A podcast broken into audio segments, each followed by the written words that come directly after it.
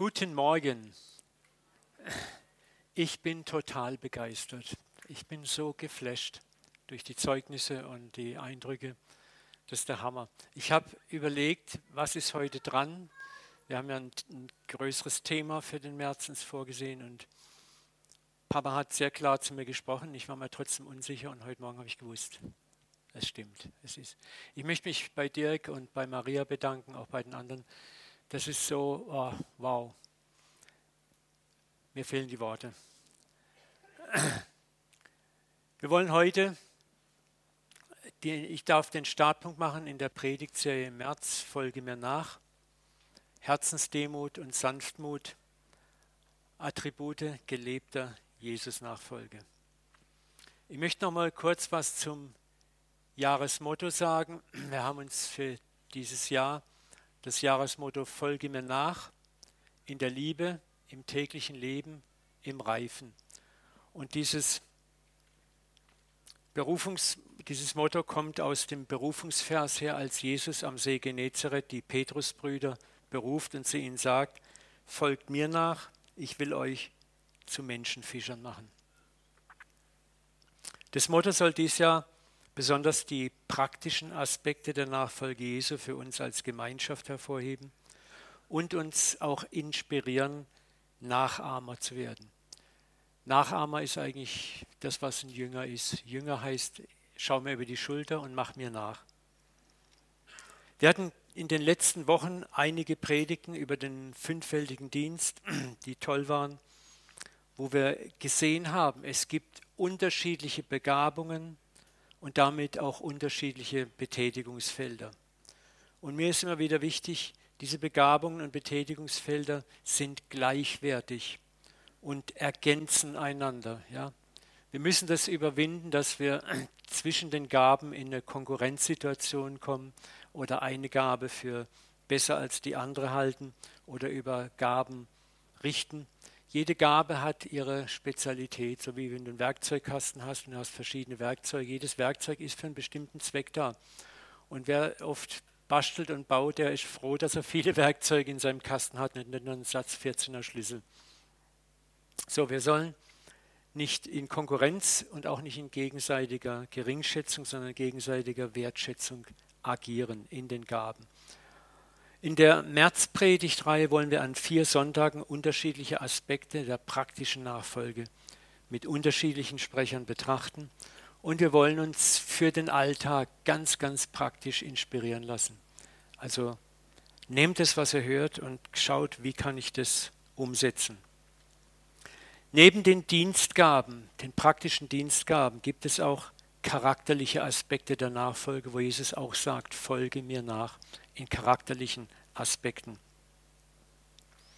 Und diese Charakteraspekte betreffen das Wesen Christi, sein charakterliches Wesen, seine Ausstrahlung, in das wir genauso hineinwachsen sollen wie in die Gaben. Aus diesem Wesen heraus sollen wir dienen und dieses Hineinwachsen in das Wesen Christi ist auch wunderbar in unserer aktualisierten Gemeindevision die wir jetzt uns gegeben haben, in die wir hineinwachsen wollen. Wir wollen als Gemeinde gemeinsam zu Jesus hinwachsen. In den verschiedensten Aspekten. Praktisch, geistlich und auch seelisch. Ich möchte heute einen Charakteraspekt betrachten, der mit Nachfolge zu tun hat. Und dazu ist mir eins wichtig geworden, ich sehe das in meinem eigenen Leben immer, da gibt es die Gaben und da gibt es den Charakter. Und Gabe und Charakter sind zwei Paar Stiefel. Du kannst hochbegabt sein und kannst einen sehr problematischen Charakter haben und deine Gabe verzerrt sich. Wir haben das oft im Reich Gottes auch gesehen, wo begnadete Prediger hochbegabt waren in ihren Charismen und äh, in ihrem Charakter waren sie so klein und sind äh, einfach abgestürzt. Ja? Wir wollen das auch weder richten noch verurteilen, sondern es soll uns eher eine Ermahnung sein, zu schauen, dass Gabe und Charakter miteinander wachsen. Ich möchte hier auch aus langer Erfahrung einfach euch Junge ermutigen, wenn ihr nach Gaben strebt, das ist so wichtig. Aber seid nicht entmutigt, wenn die Gabe langsam wächst. Es ist die Gnade Gottes, weil er will, dass mit deiner Gabe der Charakter nachwächst. Gabe, Charakter, Gabe, Charakter. So dass du auf zwei Beinen stehst, einen stabilen Charakter und eine starke Gabe. Und dann wirst du in Vollmacht wirklich dienen können.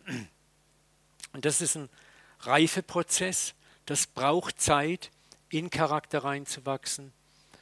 Das sehen wir an zwei Versen, die ich mir mit euch anschauen möchte. Die Jünger und die Gemeinde, die Urgemeinde hat damit auch zu tun gehabt. Lukas 22, 24, ne, es geht um Charakter. Es kam zu einem Streit unter ihnen über die Frage, wer wohl von ihnen der Größte sei. Hallo, wir reden von den zwölf heiligen Aposteln. ich finde es so genial, dass die Bibel so grottenehrlich ist über unsere menschlichen Charaktere.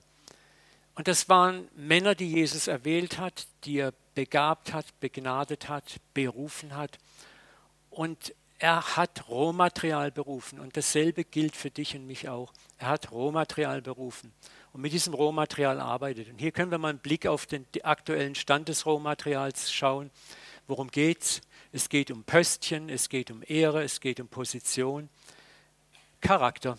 Also wir sehen, die Charakter-Issues waren hier noch durchaus vorhanden. Und dann kommt Jesus mit einem ersten guten Statement. In der Welt herrschen die Könige über ihre Völker und die Mächtigen lassen sich Wohltäter lernen, nennen. Doch bei euch soll es so nicht sein. Im Gegenteil, der Größte unter euch soll sich auf einer Stufe mit dem Geringsten stellen und der Führer sein wie der Diener. So in der Fußwaschung toll ausgedrückt. So, das ist etwas, was Jesus uns als Mut machen möchte, wenn es um Charakter und Gabe geht, wenn es um innere Größe geht. Wir alle haben einen Traum von Größe auch als Leiter, als Pastoren, als vielleicht Ministryleiter und so weiter. Und das ist völlig okay. Aber Jesus sagt, unser Ziel sollte sein, nicht äußerliche Größe anzustreben, sondern innerliche Größe. Und von der äußeren Größe sollten wir eher wie Diener agieren. Aber wir sehen, die Jünger haben das auch lernen müssen. Es war ganz natürlich immer noch die Frage nach Ehre und Ruhm da. Wir sehen es in einer zweiten Begebenheit in Lukas 9, 53. Aber das Samariterdorf nahm ihn, Jesus, nicht auf, weil Jerusalem sein Reiseziel war. Die waren ja verfeindet, diese beiden Völker.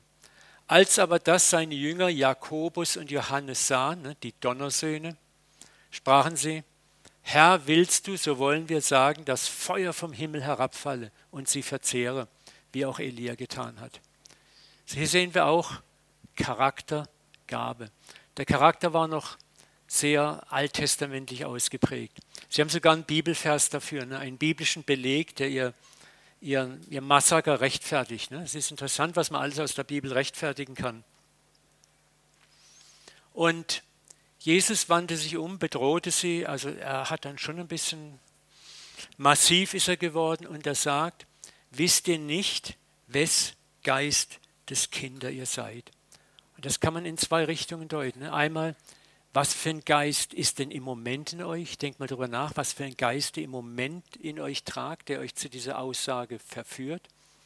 Und überlegt, welchen Geist ihr eigentlich bekommen habt von mir. Und ich möchte auch, dass wir kurz mal für einen Moment still werden und uns fragen, wes Geistes Kind bist du?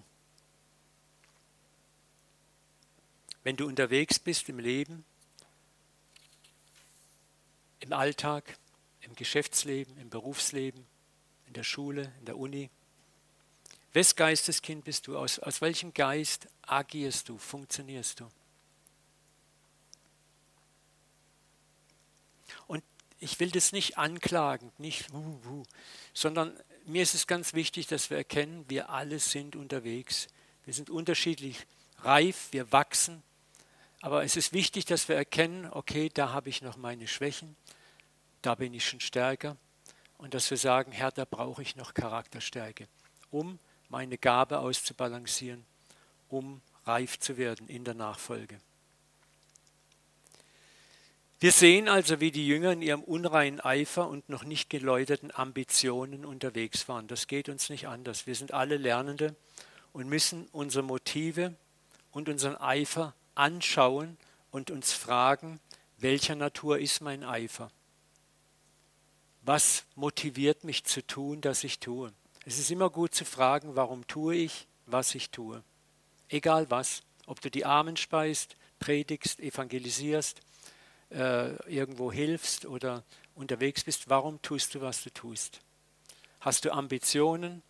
Tust du es aus Angst oder Furcht oder um Eindruck zu schinden oder weil du es musst?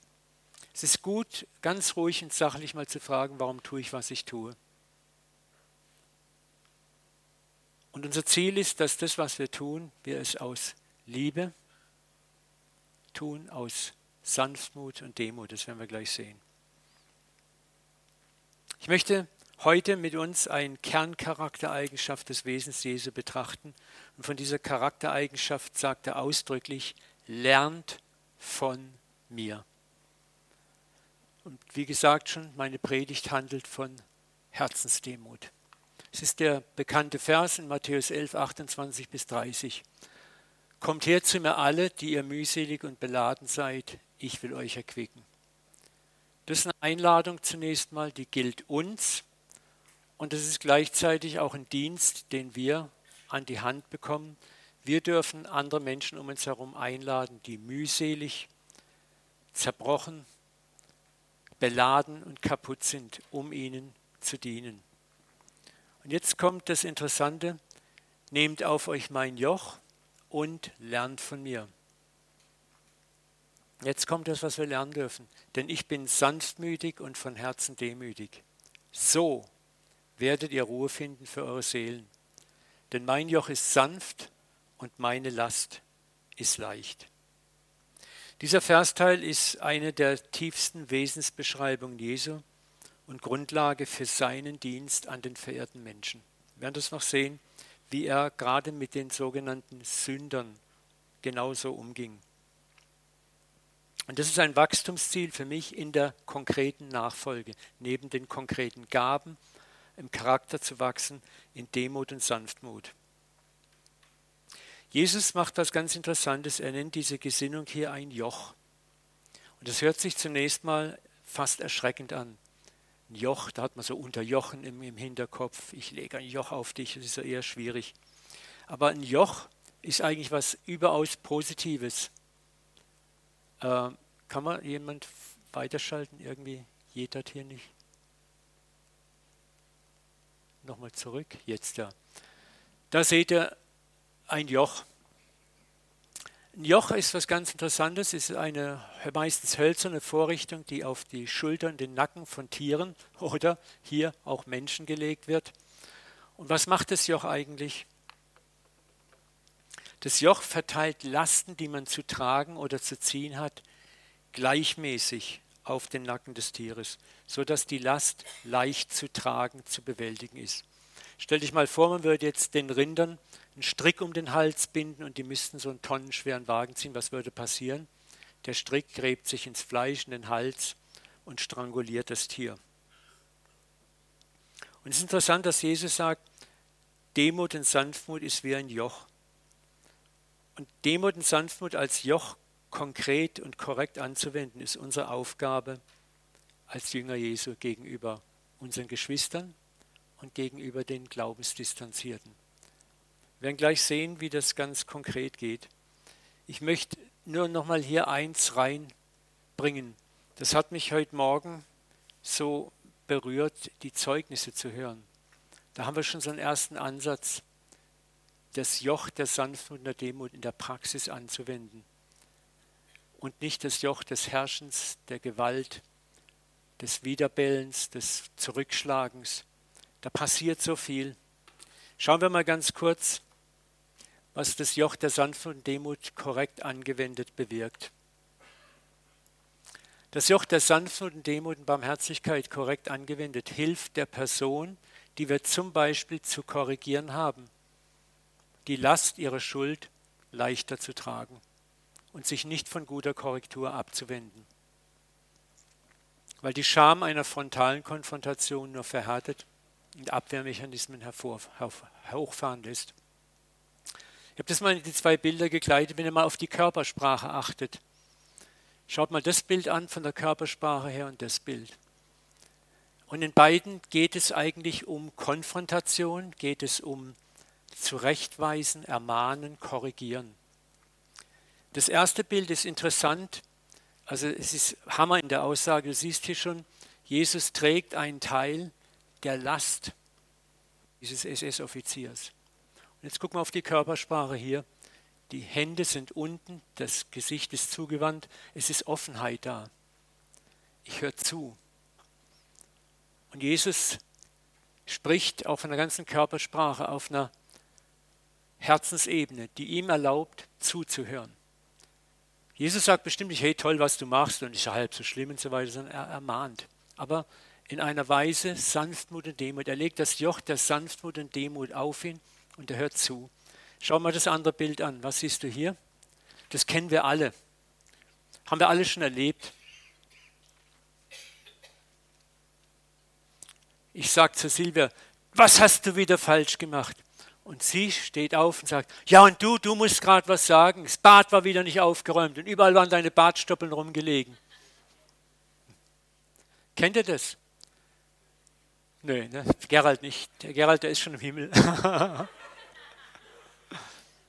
Aber schau dich das mal an, das ist nicht das Joch der Sanftmut, der Demut, sondern das ist das Joch des Rechthabens, der Konfrontation, der direkten, frontalen Konfrontation, wo vielleicht der eine Partner durchaus Recht hat, ja, mit dem, was er sieht. Das ist immer das Problem. Ich habe ja Recht, ich habe mein Recht. Maria, das war so ein tolles Beispiel, an dem du uns heute Morgen hast teilhaben lassen. Sie hätte ein Recht gehabt zu sagen, hör mal, Sie Rassist, was fällt Ihnen ein, mich einfach so auszugrenzen? Ich beschwere mich beim Ausländeramt. Ne? Ja? Und was wäre bei ihm passiert? Wuff, sofort die Gegenbarrieren und Schilder fahren hoch und du hast dann die Klopperei, wo Schlag auf Schlag, Schlag abgetauscht wird. Es ist interessant auch, wenn man die beiden Wörter Sanftmut und Demut betrachtet. Was steckt denn da drin? Laut? Mut. Das ist interessant. Ne? Es gehört, Sanftmut und Demut heißt nicht einfach so, ich bin der Loser, der Pipi-Macher, der, so das, das Opfer, sondern es gehört absolut Mut dazu. Also als ich Maria zugehört habe heute Morgen, habe ich gemerkt, wie es gebrodelt hat in ihr und dass es Mut gehabt gehört hat zu ihr, nicht menschlich zu reagieren. Es gehört Mut dazu, sanft zu sein. Es gehört Mut dazu, demütig zu sein. Und das wiederum hat ganz viel zu tun, dass ich hier den Mut aufbringe, Gott zu vertrauen, dass er mein Helfer sein wird, dass er mein Richter sein wird, dass er mir Recht und Ordnung verschafft. Zum einen. Und zum anderen gehört Mut dazu, vielleicht wo ich jemanden korrigieren möchte, der einen Fehler gemacht hat, dass ich Mut habe, dass die Liebe, die Sanftmütigkeit, die Demut, nicht direkte Konfrontation, sondern das nicht von vorne kommen, sondern von der Seite kommen, den anderen zur Umkehr bringt. Da gehört auch Mut dazu.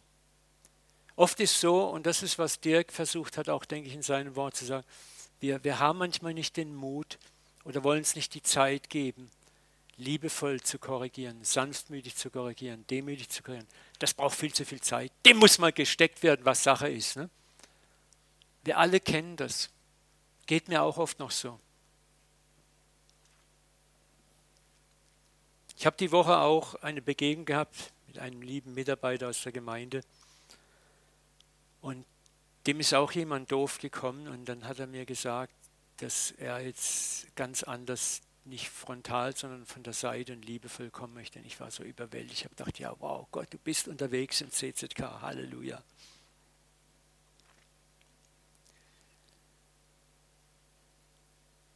Dasselbe ist auch, wenn wir vielleicht Menschen, die glaubensdistanziert sind, ins Gespräch kommen. Du kannst sie frontal konfrontieren mit einer gewissen Arroganz. Ich bin der Christ und du bist der Ahnungslose. Ja? So, bumm. Und du wunderst dich, dass du nicht durchkommst. Ne?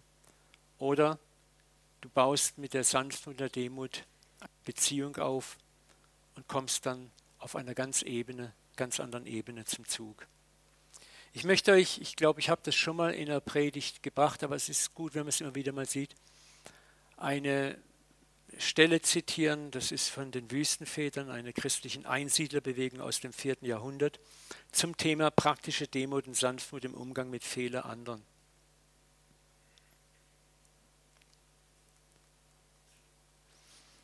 Trösten und Aufrichten sind die wichtigsten Kennzeichen einer guten christlichen Begleitung.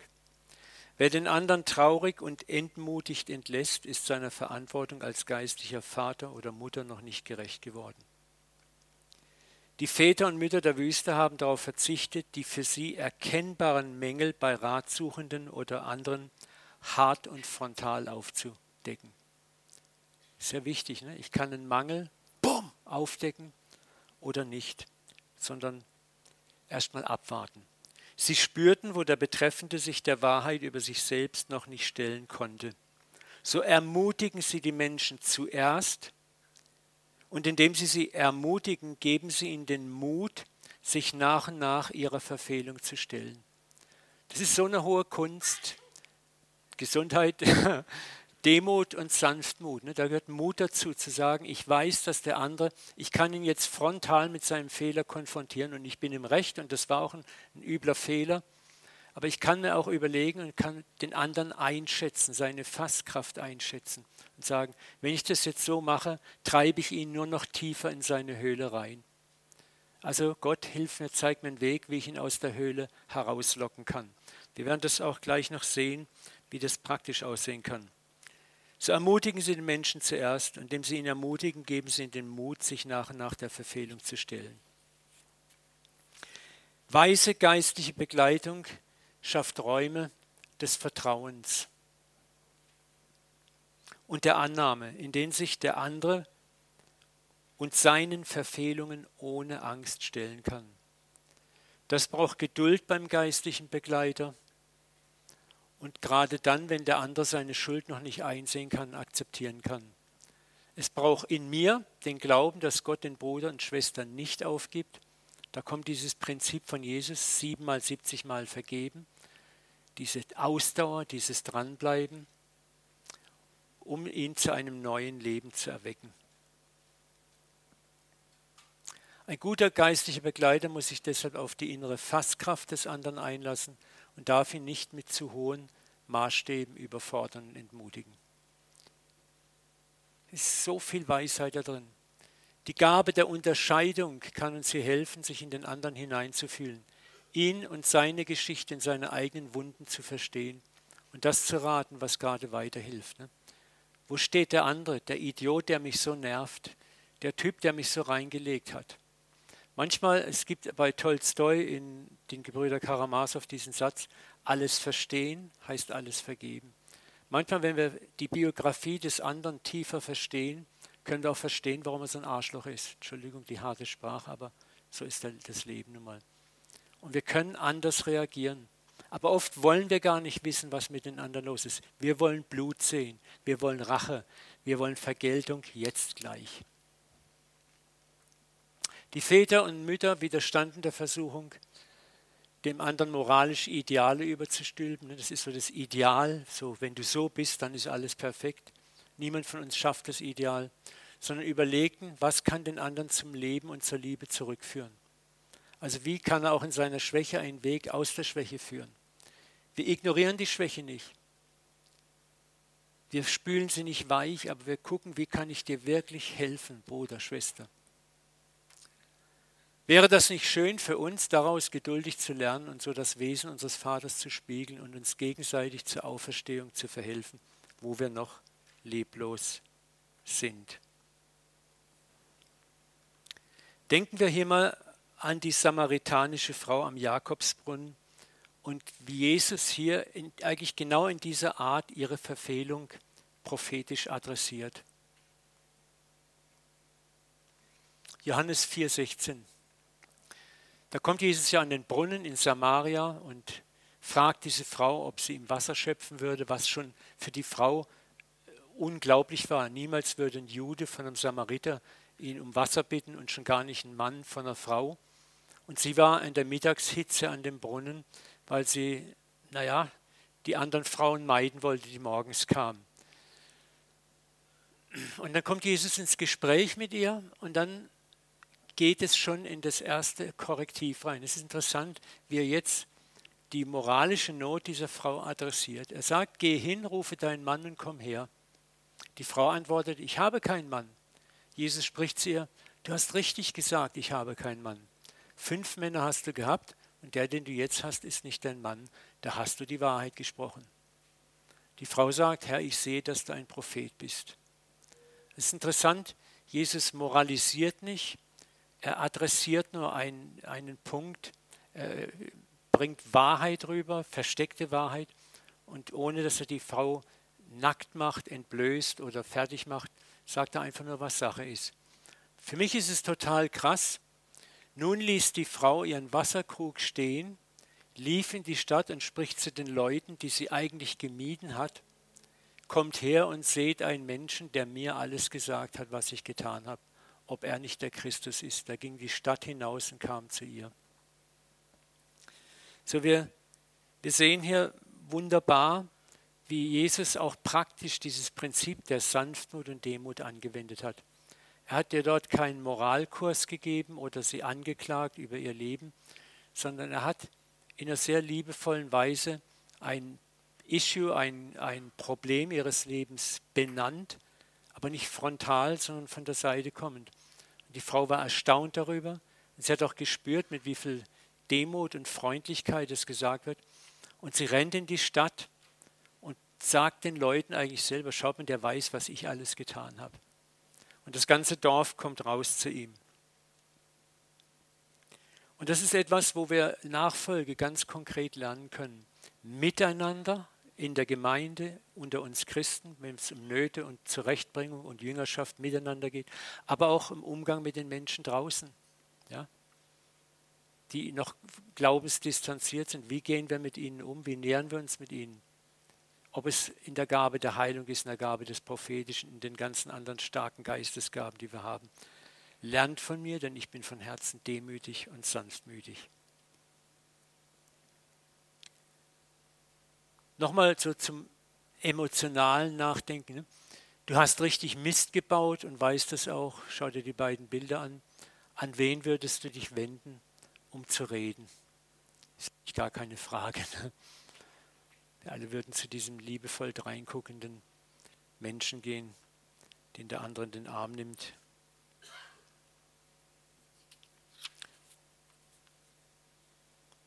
Und Ziel Jesu mit seiner Aufforderung, Demut und Sanftmut in der Nachfolge zu praktizieren, ist, dass wir den anderen neu wahrnehmen, dass wir das Wesen Jesu für die anderen widerspiegeln.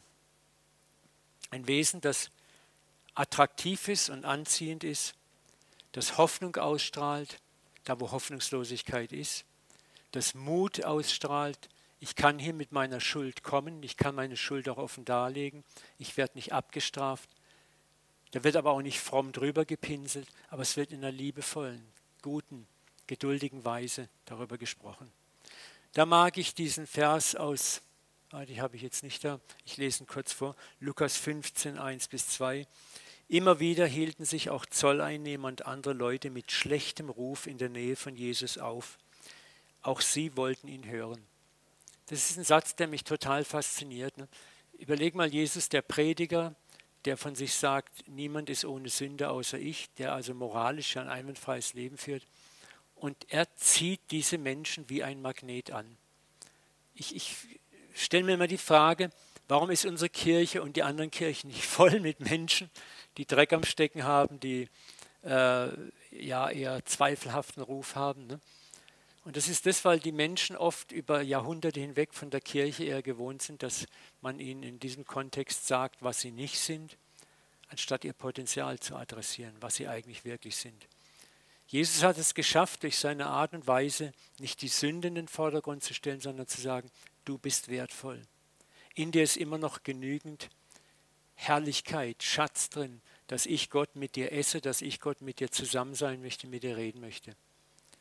Das ist das, was mir geht es doch genauso, wenn ich Mist gebaut habe und du mir zeigst, dass ich trotzdem wertvoll bin und mir das auch das Gefühl gibst, ich bin angenommen bei dir, ich habe einen Wert bei dir, dann öffne ich mich auch dir gegenüber, wenn wir über meine Probleme reden möchten.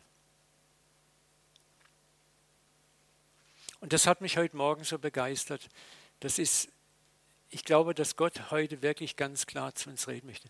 Maria, nochmal ganz vielen Dank und auch an alle anderen hier im Raum, die ihr so einen Kurs schon gefahren habt. Das ist der Weg. Und das ist manchmal ein schwerer Weg. Es ist manchmal nicht einfach, Sanftmut, Demut. Aber es ist der Weg, wo wir durchbrechen. Der Weg, wo wir durchbrechen. Und ich höre auch immer die Stimmen derer, die sagen, ja, man muss Gnade und Liebe auch ausbalancieren. Jesus hat auch die Geißel geschwungen und Wehrufe gemacht. Aber da möchte ich auch diejenigen mal ermutigend sagen, lies doch mal, zu wem Jesus das gemacht hat. Das hat er zu den Selbstgerechten, Heuchlern und Scheinfrommen gemacht, die sich angemaßt haben, alles besser zu wissen und auf die anderen heruntergeguckt haben. Und er war der inkarnierte Gott, der fleischgewordene Gott, der das Recht hatte zu richten. Wir haben das Recht nicht. Uns ist das Wort gegeben, wer unter euch ohne Sünde ist, der werfe den ersten Stein. Jesus lädt uns vielmehr ein, unserer göttlichen DNA zu folgen. Und da sehen wir auch wieder ein Wort Jesu, Lukas 6, 36. Seid barmherzig, wie euer Vater barmherzig ist. Das Wesen Gottes ist zuallererst Barmherzigkeit. Richtet nicht, dann werdet auch ihr nicht gerichtet werden. Das tut mir ehrlich gesagt so gut, wenn ich weiß, hoppla, bevor ich richte, dann überlege ich mir zweimal, ob ich richte, dann werde ich nämlich auch nicht gerichtet. Verurteilt niemand, dann werdet auch ihr nicht verurteilt. Sprecht frei, dann werdet ihr freigesprochen werden. Was bedeutet das dann konkret? Ich möchte dich auch heute Morgen fragen, das ist, was Dirk auch in seinem Wort gehabt hat. Was ist Barmherzigkeit für dich? Kannst du dir eine Situation vorstellen, in der du selber Barmherzigkeit brauchst oder dir Barmherzigkeit gerade wünscht? Hast du schon mal eine Situation erlebt, wo du Unbarmherzigkeit erfahren hast? Und wie hast du dich dabei gefühlt?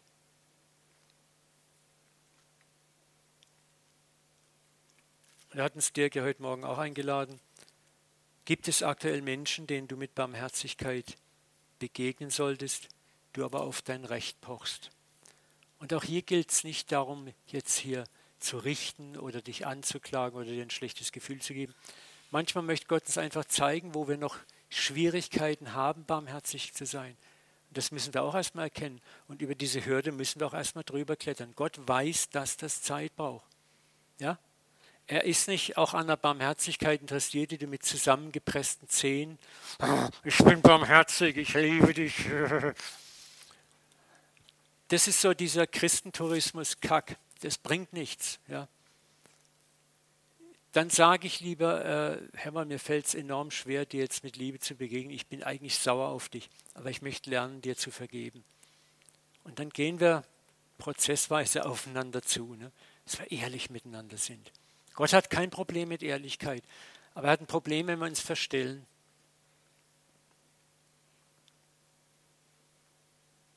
Die, die zweite Frage, die wir uns stellen müssen, ist, warum ist Gott eigentlich barmherzig?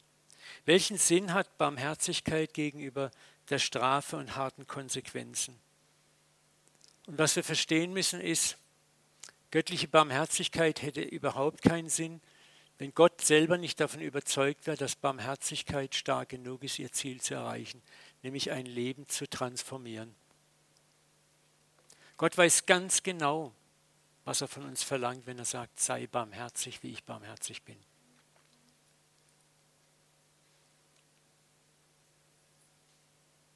Ich glaube, Maria, du wirst Früchte sehen in deinem Leben. Das braucht Zeit, aber es wird kommen. Ihr alle, die ihr schon barmherzig seid oder einen Schritt zurückgetreten seid von Rache, ihr werdet Gnade sehen, Erbarmen sehen. Vor allem wird es auf euch selber zurückprasseln. Und ihr werdet sehen, wie Menschen transformiert werden. Tief transformiert werden. Nicht aus Angst, nicht aus Scham, sondern weil sie wirklich überführt worden sind. Das war unser Motto letztes Jahr. Was du bekämpfst, bleibt, was du liebst, wird überwunden. Du kannst einen anderen Menschen moralisch bekämpfen und du kannst absolut im Recht sein. Und du änderst ihn trotzdem, wenn dann nur äußerlich. Dass er sich ändert, solange du ihm Druck machst. Und das, das ist eine Frucht, an der es Gott nicht interessiert. Aber wir sollen in dem Leben von Menschen einen Eindruck hinterlassen, der bleibend ist, wo es nicht mehr um Druck geht.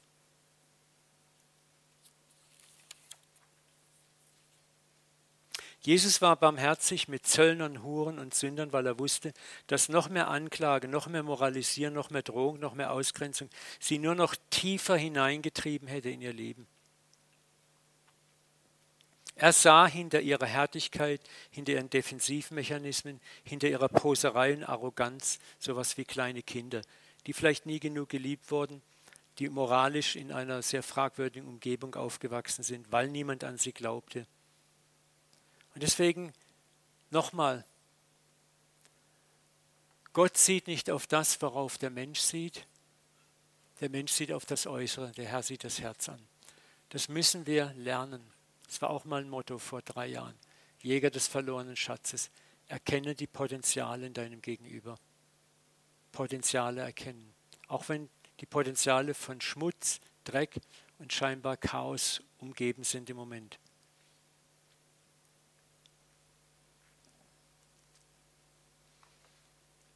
Wer kann schon merken, wie oft er versagt? Das kann uns helfen immer wieder. Vergib mir die verborgenen Sünden. Wie oft am Tag liege ich daneben?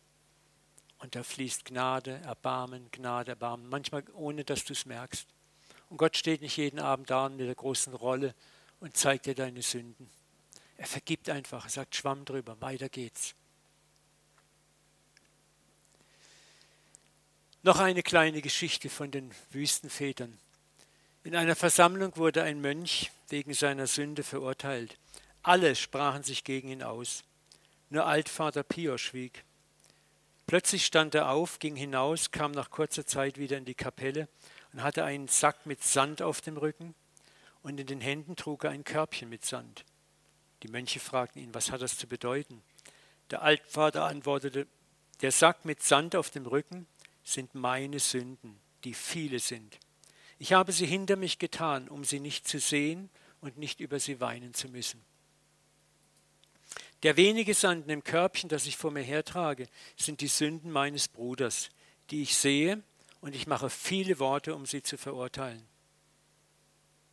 Aber vielmehr sollte ich meine eigenen Sünden vor mir hertragen, sie ansehen und Gott bitten, mir zu verzeihen. Tief betroffen verließ ein Mönch nach dem anderen die Anklageversammlung.